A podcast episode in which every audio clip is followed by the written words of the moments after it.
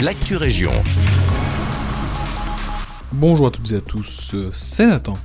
D'après nos confrères de la DH, le plan cyclable de Nivelles fait l'unanimité du collège communal. Le collège propose la somme de 340 000 euros. Pour rappel, l'objectif du plan, c'est davantage de vélos dans le centre-ville. La volonté n'est pas d'exclure la voiture, mais de créer des espaces partagés entre usagers. Le plan est maintenant prêt et va être soumis à la région wallonne. En cas de validation, Nivelles recevra des subsides atteignant près de 80% du montant total. À Pontacelle, des véhicules solidaires seront bientôt disponibles. Les personnes ayant des difficultés à se déplacer pourront faire appel à des chauffeurs bénévoles. On écoute l'une des responsables du projet. Voilà, il y a des personnes plus âgées qui n'ont pas de véhicule, mais il y a aussi euh, bah, un réseau de transport en commun qui n'est pas forcément super dense puisqu'on est dans un territoire euh, quand même rural ou semi-rural en tout cas. Euh, et ben il y a une demande de, de lien social aussi, donc.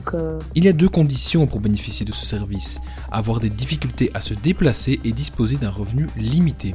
Ce service s'ajoute à d'autres projets en complément du taxi social du CPS, c'était vraiment intéressant parce que le taxi social du CPS, il fonctionne à horaire réduit, je crois que c'est de 8h à 16h, quelque chose comme ça, et c'est uniquement du fonctionnel, donc les courses ou les rendez-vous médicaux.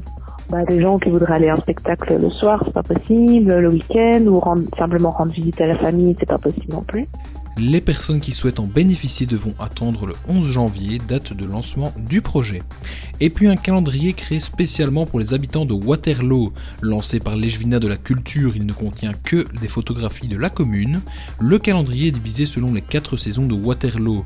Le but mettre en avant les plus beaux sites sous leurs meilleurs jours. Les 60 citoyens photographes qui ont participé au projet ont réalisé 600 clichés au total.